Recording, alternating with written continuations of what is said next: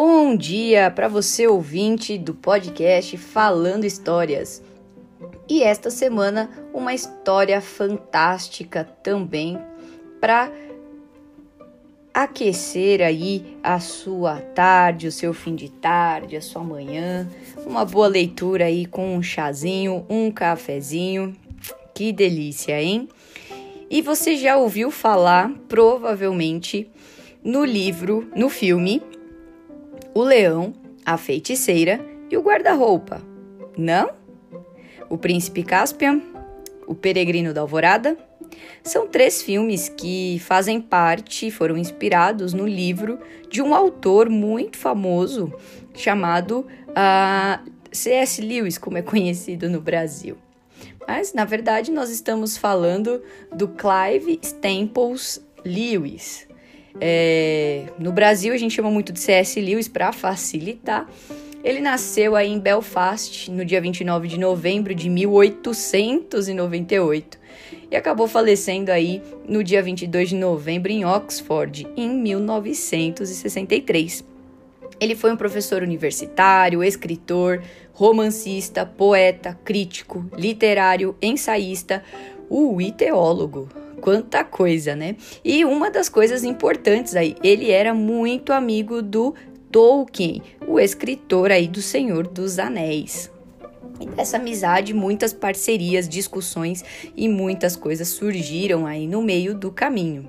Ele é conhecido por escrever vários livros, como por exemplo Cristianismo Puro e Simples, em 52, ah, as próprias Crônicas de Nárnia, que saí, foram escritas entre 50 e 56, Cartas de um Diabo a Seu Aprendiz, de 42, e uma trilogia espacial muito legal chamada Perelantra, que é, são historinhas muito. É uma história muito legal e é um, um livro voltado aí a infanto-juvenil, né? Uh, ele também foi muito respeitado aí como estudioso da literatura medieval e do período Renascimento, produzindo vários materiais aí nessa área. Outros livros que a gente tem aí do, do mesmo autor, O Regresso do Peregrino, O Problema do Sofrimento, Milagres, é, a trilogia espacial é Além do Planeta Silencioso, Pele, Perelandra e Aquela Força Medonha. E também tem aí as Crônicas de Nárnia, é, voltado aí para crianças. E algumas coisas interessantes é que o primeiro, ah, no Brasil, o livro mais comum vendido é o volume único, porque são sete livros, todos eles não chegam a 100 páginas, 120 páginas no máximo. Então, no Brasil, ele vende o volume único, se bem que em alguns lugares aí você consegue encontrar ah, os volumes já separados também. Uh, o primeiro livro das das, dos sete que foram escritos, o primeiro foi O Leão, a Feiticeira e o Guarda-Roupa. O Lewis acredita que ele acreditava, né, quando estava vivo, e defendia de que o livro devia ser lido em ordem cronológica dos acontecimentos e não na ordem que os livros foram escritos, né? Uh, ah, Para você ter ideia, o Leão, a Feiticeira e o Guarda-Roupa é o segundo livro e o primeiro livro em ordem de escrita foi o penúltimo livro a ser escrito né? Mas ele reorganizou e colocou então um sentido dentro dessa história. Uh, e ele fala que desde os 16 anos ele tinha uma imagem pintada na cabeça dele que vivia ali um, um fauno andando com uma cesta é, com alimentos caminhando na neve. E até que um dia ele resolveu então fazer uma história, ver o que, que daria disso e surgiu aí as Crônicas de Nárnia. Quem assistiu o filme lembra bem das, da cena do fauno, né? Quando a Lúcia entra em Nárnia. A ideia de Nárnia é, é uma, um país, um mundo é, fora do nosso, essa é ideia, e que para você alcançá-lo você teria então que buscá-lo, né? E aí nós temos o Aslan. Aslan em turco significa leão. É o único personagem que aparece em todos os livros. Você tem a figura do Aslan aí nos sete livros das crônicas, então é algo muito interessante e ele tem um papel muito importante também neste texto. E nós vamos então seguindo a linha cronológica, como era a vontade do Lewis, Nós temos a criação de Nárnia e a entrada do mal em Nárnia. Aí nós temos o leão, a feiticeira e o guarda-roupa, né? Contando a história ali do leão que, que, que, dá a vida no lugar do traidor, que era o Edmundo. Nós temos aí os quatro irmãos, né?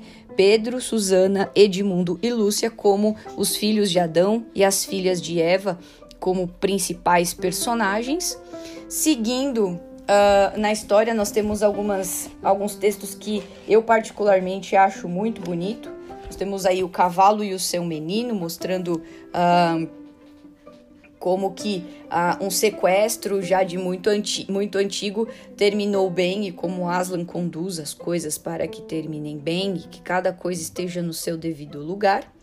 Depois nós temos o príncipe Caspian, uh, onde já faz muito tempo, já desde dos tempos de outrora, e nós voltamos aí com os nossos quatro personagens para Nárnia para resolver algumas questões ali com o rei Miraz, que está tentando dominar e acabar com Nárnia.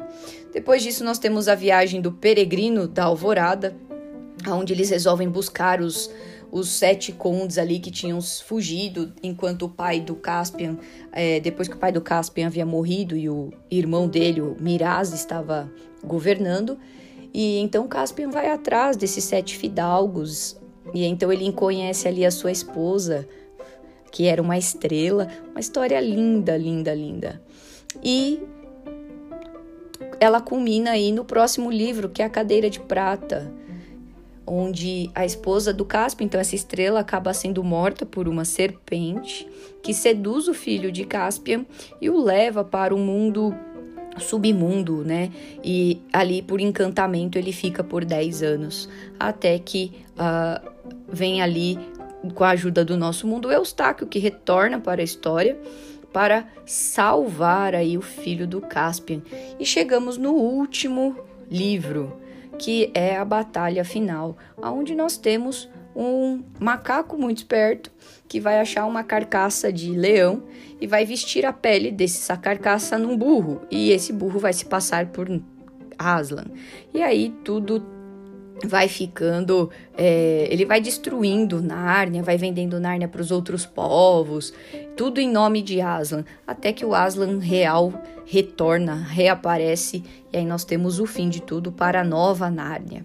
É interessante que a princípio a história não era para ser é, Aslan não era para ser uma prefiguração de Jesus, mas é um paralelo muito interessante. É, e nós vemos todo esse paralelo acontecendo, né? É uma forma interessante de se contar o plano da redenção. Né? Afinal, a terra foi criada, o homem pecou, ok, o pecado está no mundo e temos várias guerras, pessoas que se passam por por Cristo, é, feiticeiros, ilusionistas, pessoas que vão é, usar de todas as suas artimanhas para enganar as pessoas, para destruir a terra, até que Cristo retorne no juízo final, né? Então, esse é o pensamento aí cristão.